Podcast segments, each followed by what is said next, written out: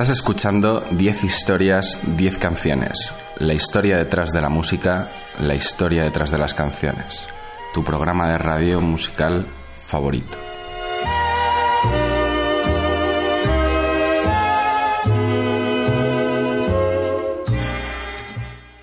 Nos escuchas en Onda Cero en formato podcast a través de su página web en www.ondacero.es. También me puedes escuchar todos los lunes a las 20.00 en la radio universitaria de Alcalá de Henares.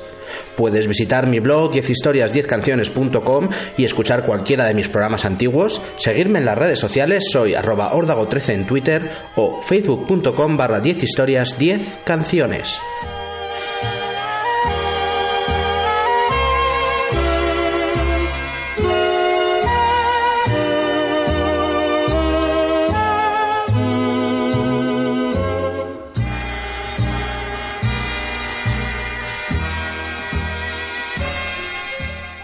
En el programa de hoy vamos a hablar de blues, de Chicago y de los Blues Brothers, de Dan Aykroyd, de John Belushi y de la mítica película dirigida por John Landis en 1980. Y para hablar de todo esto tenemos con nosotros a Andrés Rojo, un fan del blues y bueno, de estos Blues Brothers. Sin duda, buenas tardes a todos, es un placer estar aquí contigo, Juan. Sin más, vamos a ello, los Blues Brothers.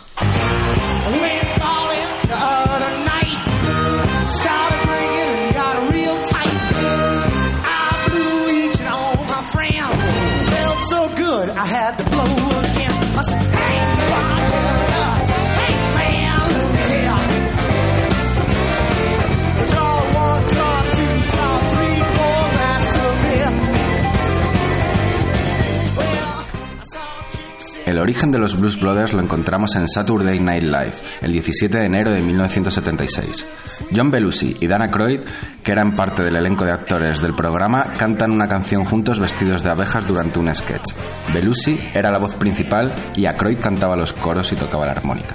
Dan Aykroyd había alquilado por aquel entonces en Tribeca el Holland Tunnel Blues Bar, donde los miembros del equipo de Saturday Night Live se juntaban después de las grabaciones del programa. Fue allí donde Aykroyd inculcó a su amigo Belushi su amor por la música blues y donde ambos decidieron montar el grupo que más tarde se convertiría en The Blues Brothers.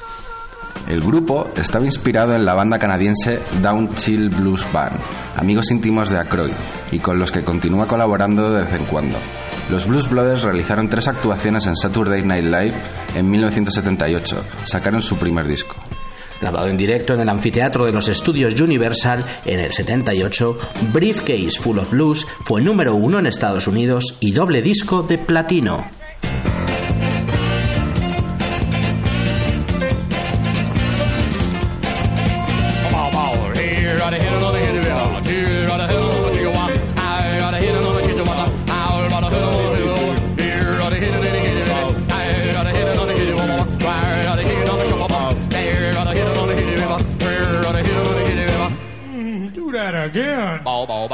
En el disco ya aparecen casi todos los miembros de la formación clásica de la banda que aparecerían en la película, e incluía canciones de, como Rubber Biscuit que estamos escuchando de fondo. Aunque sin duda la más conocida de aquel disco quizás sea el clásico de Dave Porter e Isaac Hayes, Soul Man, con el que llegarían al 14 en las listas americanas de singles aquel 1978.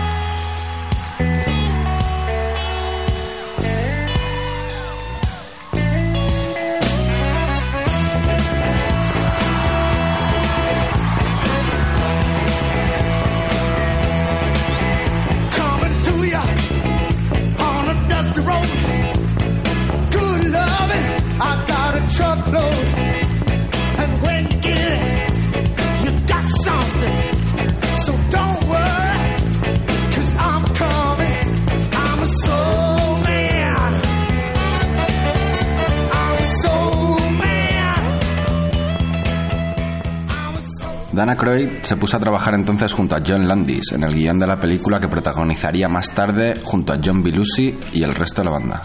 La grabación empezó en Chicago en julio de 1979 y pronto superó el presupuesto inicial de 17 millones de dólares, debido al fuerte uso de la cocaína por parte de John Belushi y otros miembros del equipo durante la grabación. Incluso llegaron a construir un bar de Blues Club en el set donde los actores podían beber y consumir lo que quisieran. Ya en otoño, el equipo viajó a Los Ángeles para grabar la escena en el- del concierto en el Hollywood Palladium. Belushi sufrió un accidente con un monopatín y se dañó la rodilla, por lo que grabó toda la escena infiltrado con la rodilla anestesiada.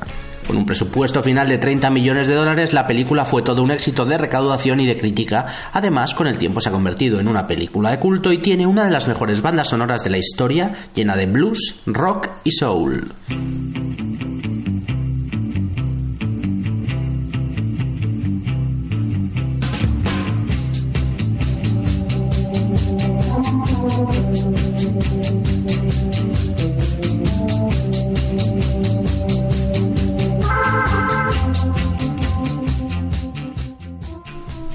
¿Cuál es verdaderamente el inicio de la peli? ¿Qué pasa con los Blues Brothers?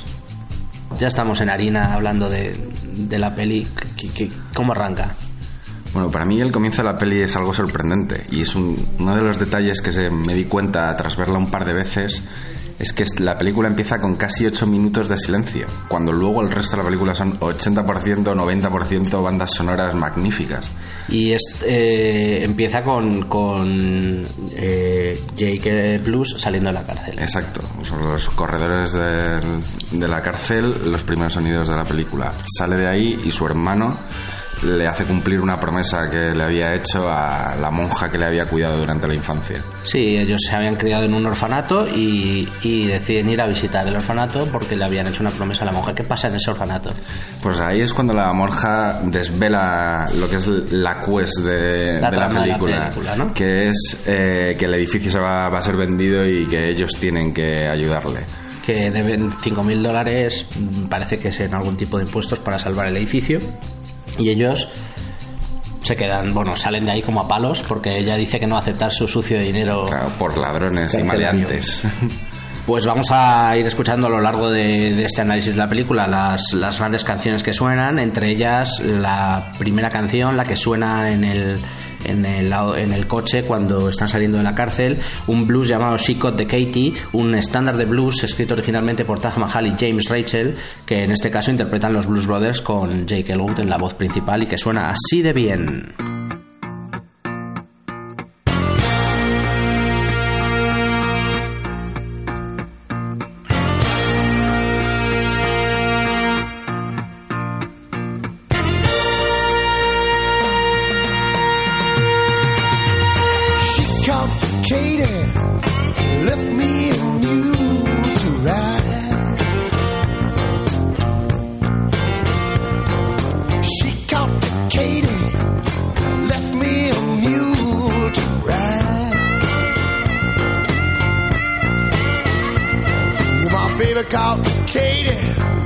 A mule to ride.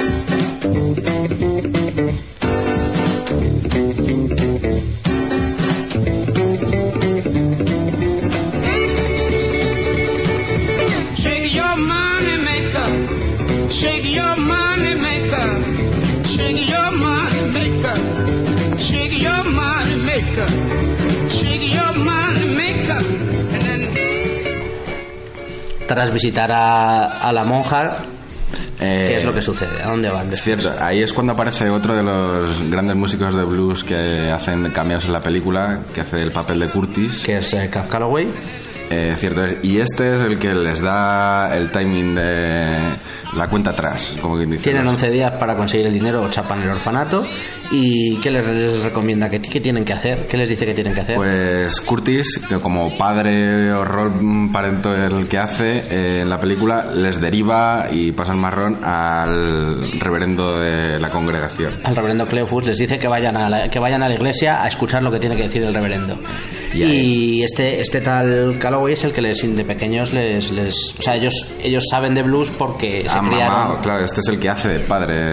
Y les ponía blues cuando eran pequeños. Ah. ¿Y qué es lo que sucede en, en la iglesia del reverendo Cleophus? Ahí es cuando Jake eh, se ilumina. Eh, de repente empieza una euforia, empieza a saltar y tal, pero todo esto es gracias al magnífico discurso que, según me has contado, creo que es improvisado. De James Brown. James Brown es el mítico, uno de los mejores cantantes de la historia de- del funky y del, del R&B del soul y en esta película hace el papel de reverendo Cleophus hace da un espectacular eh, discurso medio improvisado a través del cual el personaje de Jake se da cuenta de que Eh, están en misión de Dios. y tiene- qué es lo que tienen que hacer para conseguir el dinero Eh, juntar a la banda. juntar a la banda. Y lo que vamos a escuchar es la canción, el gospel brutal que se canta eh, el James Brown con, junto al coro del reverendo James Cleveland, eh, un, un gospel de Herbert Brewster titulado The Old Landmark y una escena trepidante de seis minutos eh, de frenética locura y puro gospel gospel del animado y así suena él es James Brown y esto se llama The Old Landmark Well, well, well.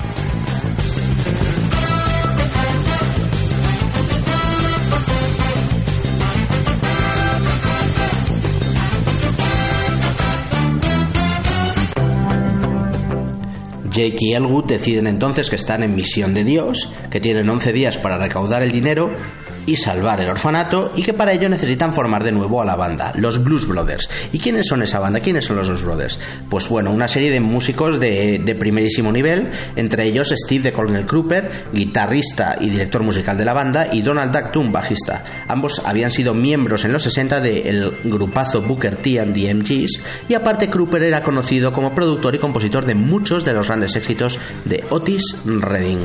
A los teclados, Murphy Dunn. A la batería, Willie Hall. Y como guitarra solista, Matt Murphy, que fue un mítico guitarrista de la escena del blues de los años 50.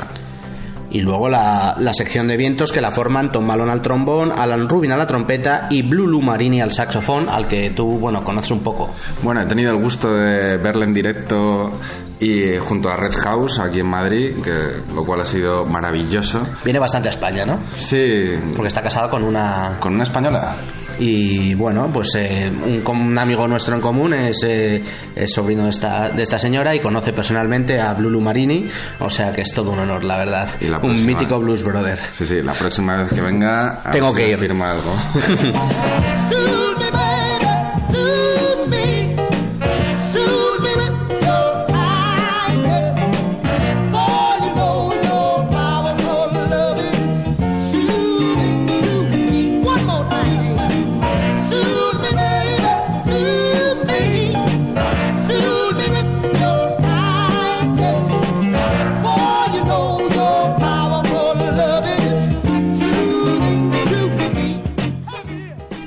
tercer protagonista de la película, eh, omnipresente en todas, casi todas las escenas, son los coches, en este caso el mítico Bluesmobile. ¿Cuál es, ¿Qué es el Bluesmobile?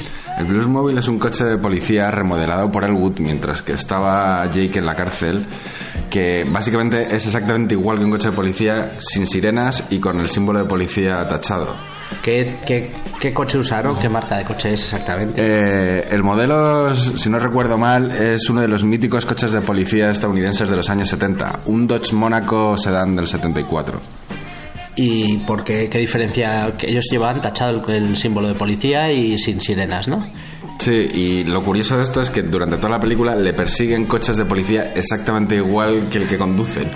Eh, ¿cuántos en las míticas persecuciones, como cuántos coches Sí, las persecuciones en esta película tienen mucha relevancia y hay como 60 coches, según la Wikipedia, aunque el director en el corte del DVD dice que hizo parecer 100 los que en realidad eran 40. Eh, bueno, en una, en una de esas míticas escenas de persecución suena una canción brutal, en este caso la canción de la serie Peter Gunn, que era una serie policíaca de finales de los años 60, creada por Blake Edwards, y que es más famosa por su canción principal, compuesta por Henry Mancini, que todos reconoceréis al instante. En este caso vamos a escuchar la versión que aparece en la película, que es la que está hecha a cargo de los propios Blues Brothers, y que suena así. Este es el Peter Gunn Them, los Blues Brothers.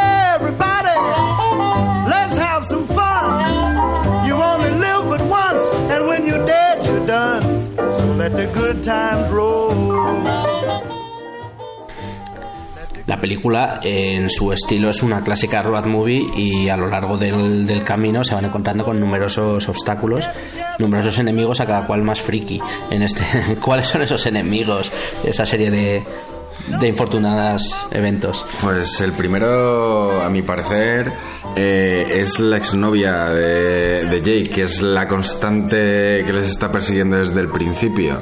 En, en este caso, la exnovia la interpreta Carrie Fisher, también conocida como la princesa Leia, y que por aquel entonces estaba saliendo con Dana Croyd. ¿Y esta tía qué es lo que hace? Pues les tira misiles, les demuele un edificio. Les demuele el edificio con ellos dentro y salen, salen sin, sin, sin rasguños. Nada, se sacuden el traje y a continuar a la carretera. Burton Mercer, Cierto, el agente de la condicional, que es el típico perseguidor de la policía.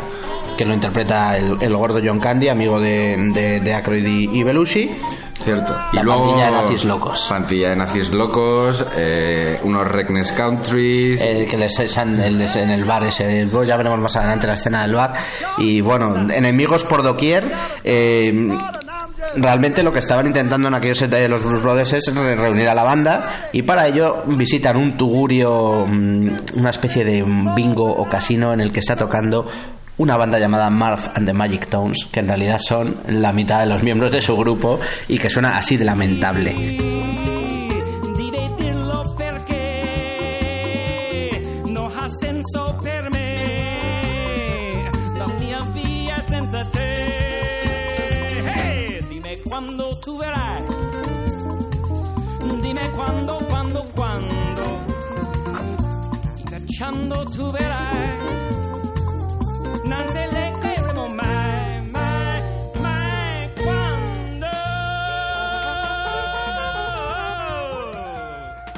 Thank you. You're marvelous. You're marvelous. Thank you. I'm Murph, and these are the Magic Tones. Steve the Colonel Cropper, Donald Duck Dunn, Willie Two Big Hall, and Tom Bones Malone. We'll be back with the Magic Tones for the Armada Room's two-hour disco swing party after this short break. Till then, don't you go changing.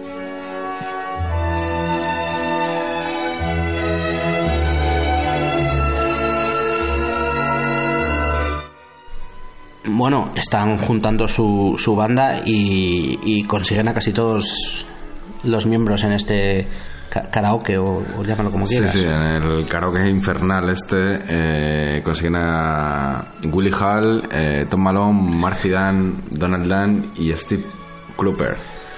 Que están tocando allí como Murphy and the Magic Tones bastante mal, por cierto. Eh, más tarde se dirigen a un restaurante así como muy pijillo y tal, donde como metre de este restaurante está su trompeta Alan Rubin y ahí para convencerle interpretan una escena a lo Bud Spencer y Terence Hill. Destruyen medio el garito, se ponen a, a, a a todos los clientes. El tío al final acepta y, y se une al grupo, ¿no? Acepta y es despedido a la vez. Después llegan al centro de Chicago, a las calles donde nacería el blues guitarrero de los años 50, con gente como Moody Waters, la discográfica Chess Records y, como no, John Lee Hooker, que aparece en la peli haciendo uno de los mejores cameos musicales. En este caso, en el papel de Slim Harpo, interpreta, eh, aparece en la calle eh, rodeado de una banda interpretando su clásico entre clásicos, la genial, uno de los mejores blues de la historia, Boom. Boom,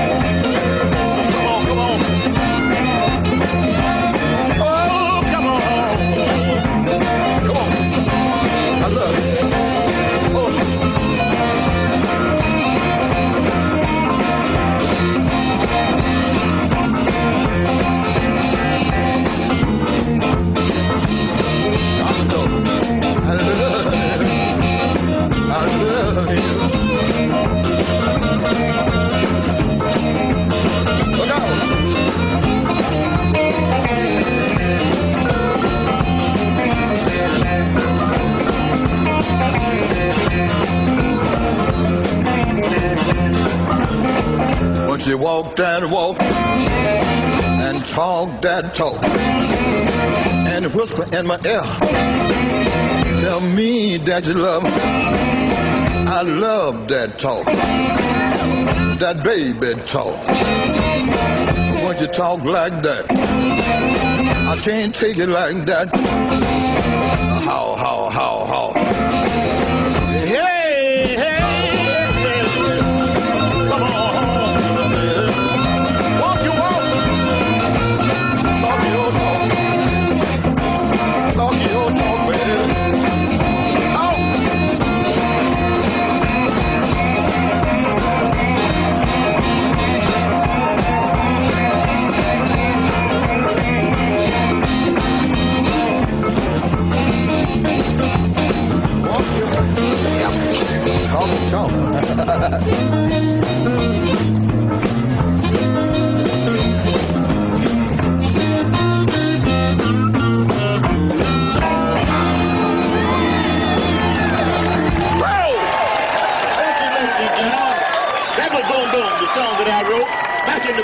No, you didn't. Was such a big hit. No, you didn't. That's no, it, right. Yeah,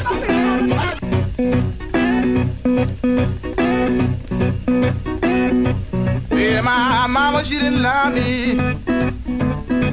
She had to stay out all night long. Oh, Lord.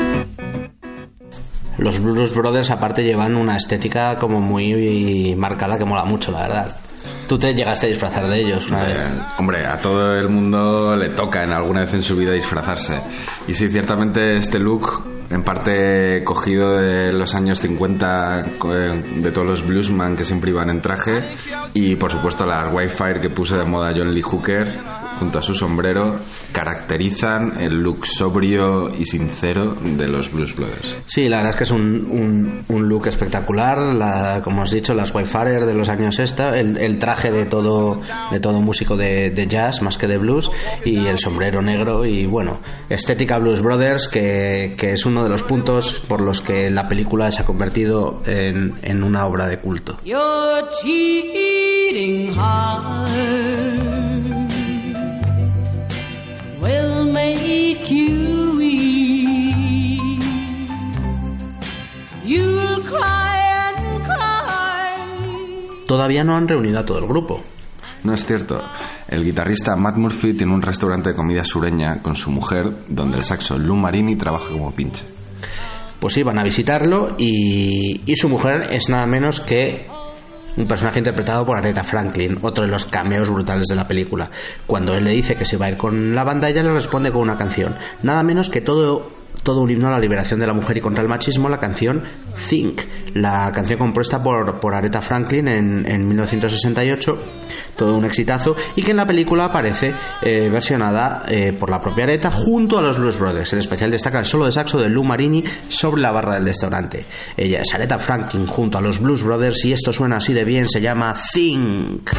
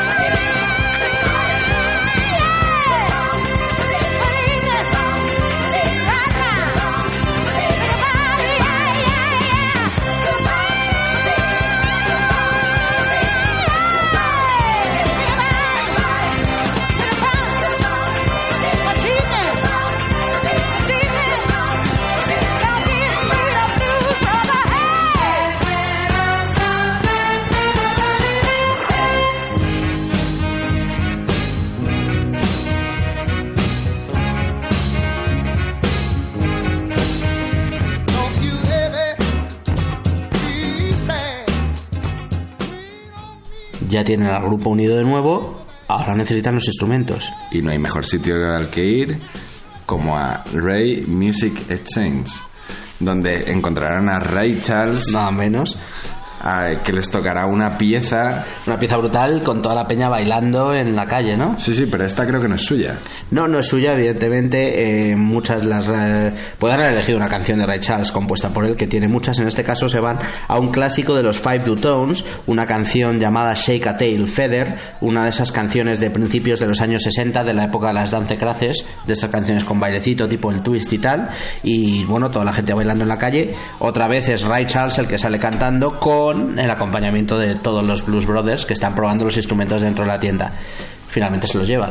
Se los llevan, se los llevan, porque Ray les deja con un I owe you. un pagaré y sin más vamos a escuchar esta espectacular versión del Shake a Tail Feather que hacen Ray Charles y los Blues Brothers.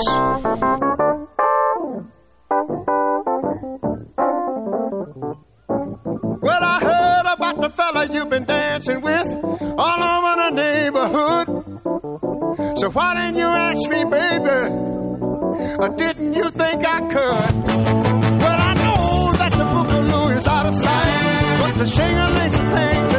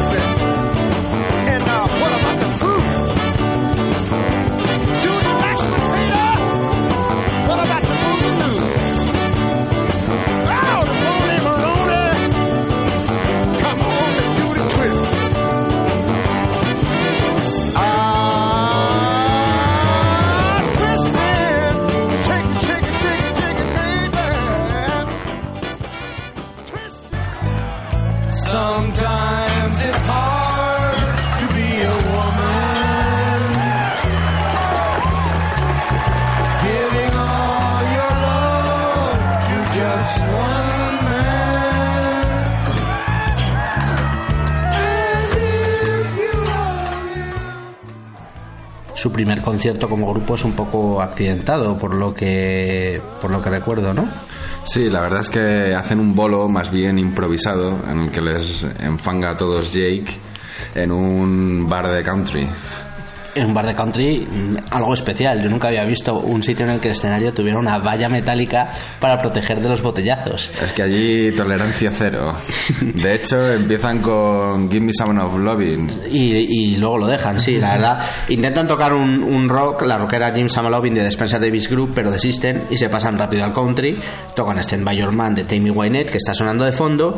Y, de- y eh, la primera que tocan tras, tras Sam Lovin, eh, se arrancan con un- una brutal versión del tema de la serie protagonizada por Clint Eastwood Rawhide, que es el, en, es el momento en que Jake está dándole con el látigo. Sí, sí, hace restallar el látigo en mitad del escenario. Pues eh, con eso se ganan al público y es la canción que vamos a escuchar a continuación. Es la Blues Brothers Band interpretando este clásico del country, este Rawhide.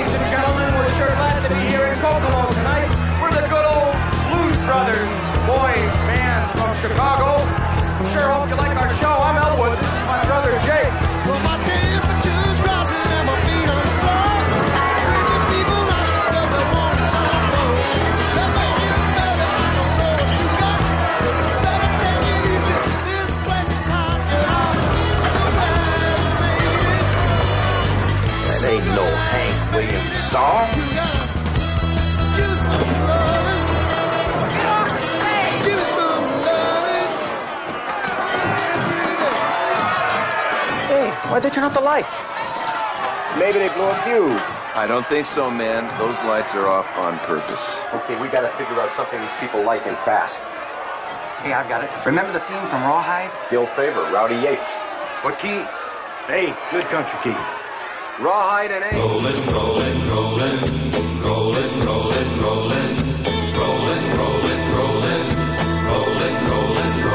rawhide.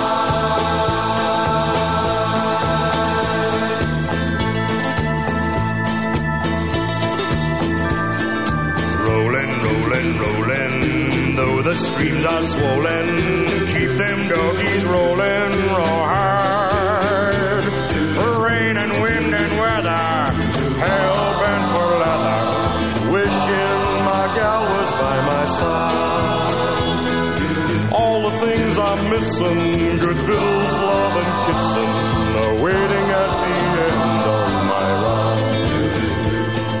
Move 'em on, hit 'em up, hit 'em up, move 'em on, hit 'em up, rawhide, cut 'em out, ride 'em in, cut 'em out, cut 'em out, ride 'em in, rawhide.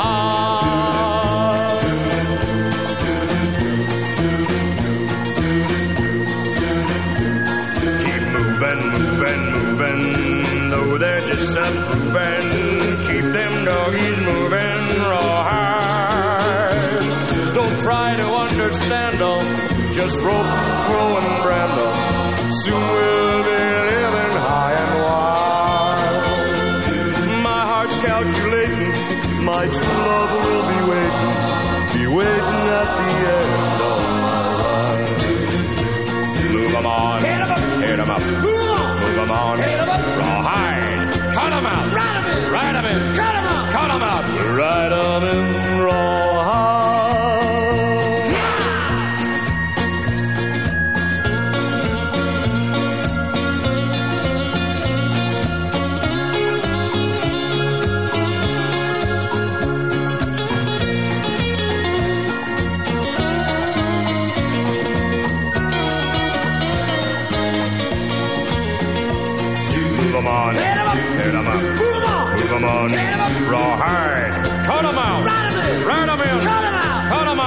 Out. Ride 'em in.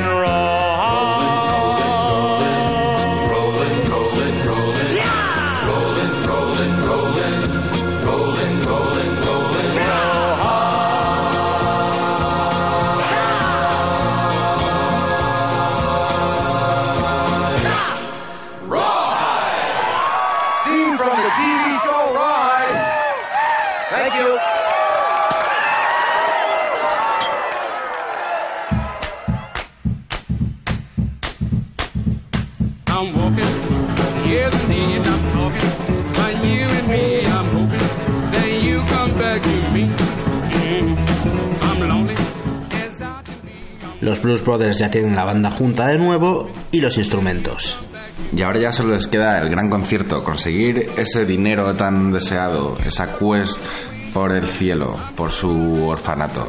¿Dónde es el concierto? Pues consiguen que un promotor les ceda el Palace Hotel Ballroom. Y lo tienen que llenar. Son Lo tienen 5.000 asientos, pero es complicado. Pero por dos dólares, que es lo que promocionan, es fácil. Es fácil.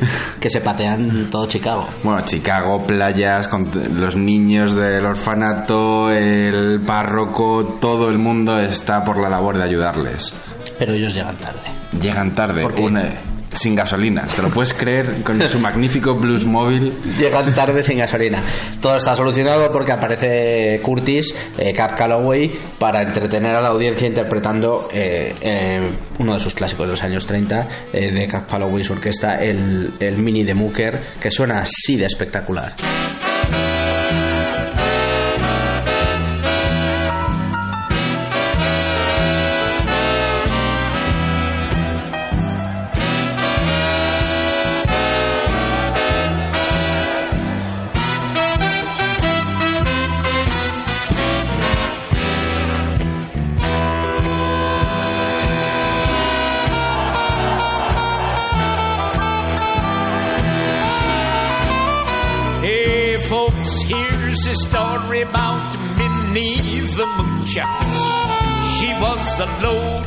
Tras la actuación de Cap Calloway, de Mini de Mooker, llegan finalmente al concierto Y ahí están, delante de todos sus enemigos, dispuestos a tocar uno de sus grandes temas, los Blues Brothers. Sí, vamos, tocan la que es su canción, para todos, su canción más conocida y más reconocible, que es el Everybody Somebody to Love. eh, un clásico compuesto por Solomon Burke junto a Jerry Wexler y Bert Burns eh, a, mediados de los años 60, en concreto en 1964, y que es la canción estrella de los Blues Brothers. Es eh, esa canción que presenta Elwood, eh, que luego canta Jake con, con el solo también de armónica más tarde de Elwood. eh, es la actuación estrella de los Blues Brothers, la canción más reconocible. Bueno, y además es donde empiezan, se ve claramente los bailecitos, ¿no? Los bailecitos que hacen sobre el escenario, que, que son típicos de sus actuaciones en directo como grupo real, más allá de la película. Y bueno, sin más, eh, esta es la escena clave de la película y la canción más conocida. Ellos son los Blues Brothers y así cantan así de bien este Everybody Needs Somebody to Love.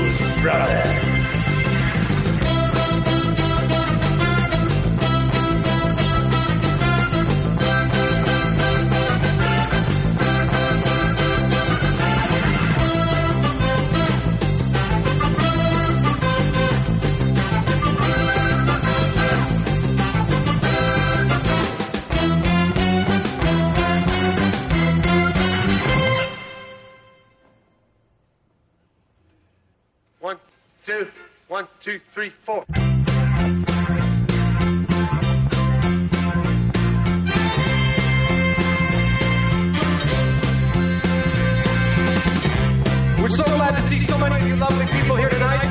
We would especially like to welcome all the representatives of Illinois' law enforcement community who have chosen to join us here in the Palace Hotel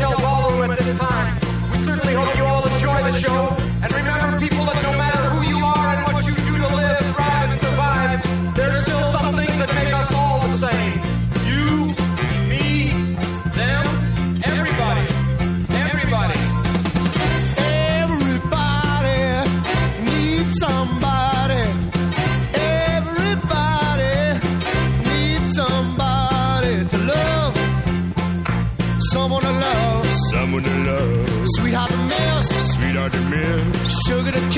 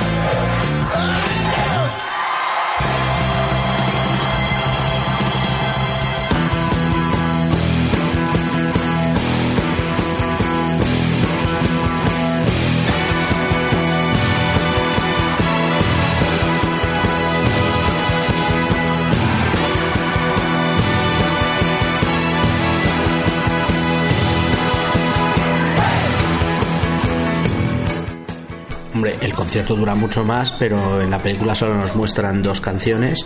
eh, Ese Everybody Needs Somebody to Love que hemos escuchado. Y lo que vamos a escuchar a continuación, que es otro estándar de blues, eh, en este caso ellos lo tocan de una forma mucho más rockera, se llama Sweet Home Chicago.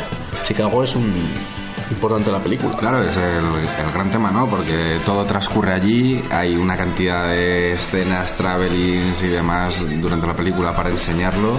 Y están todo el rato, claro, desde cuando está en la escena con John Lee Hooker, que enseñan el, el Chicago de los negros, hasta el- todos los encontronazos con la policía, los alrededores de Chicago, Sí, la promoción que le hacen en las playas. las playas del lago de, de Illinois.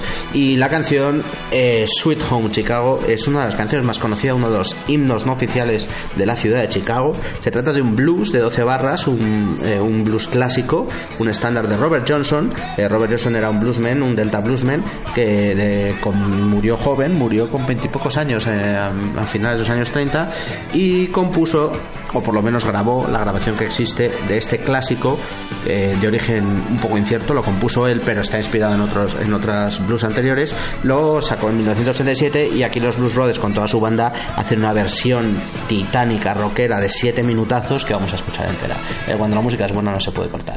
Nada. Así que los 7 minutos de Sweet Home Chicago de los Blues Brothers, esto es Sweet Home Chicago.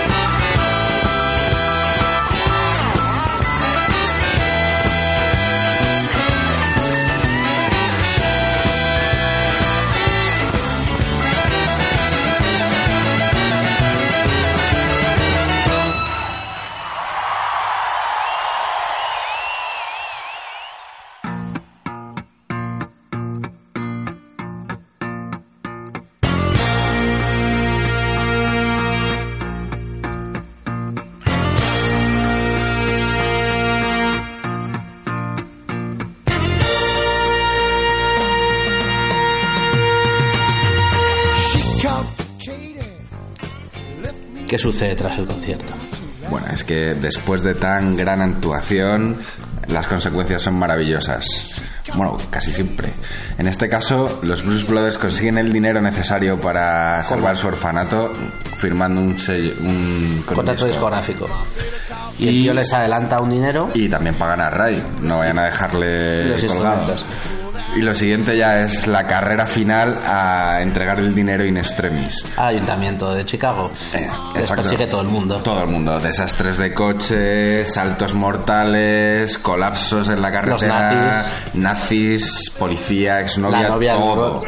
Llegan pagan el, el- eh, los impuestos logran salvar el- el orfanato pero Y las consecuencias se pagan. Entonces, lo que sucede es que acaban en la cárcel. porque han roto tantas cosas Claro, y tanto que- mobiliario urbano que no puede ser y la escena final es la banda entera vestidos de presos en la cárcel tocando el Jailhouse Rock de Elvis Presley y todos los presos que están en el comedor bailando como locos.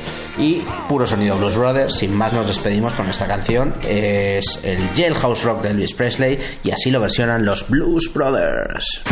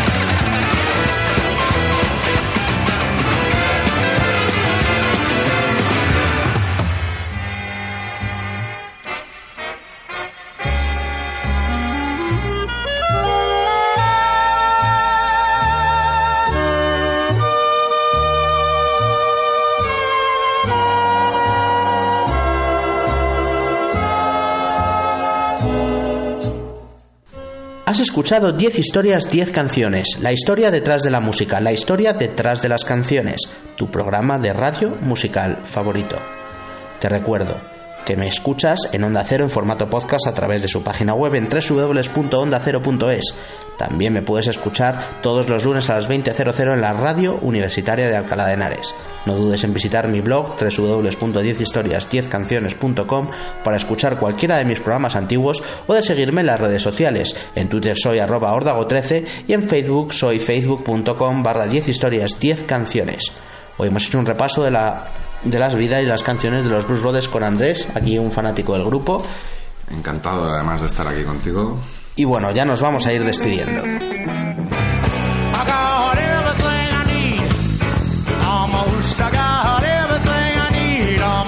But I don't got you. And you're the thing I need the most. Tras la película, John Belushi fallecería trágicamente en 1982 en Hollywood por culpa de una sobredosis de heroína y cocaína.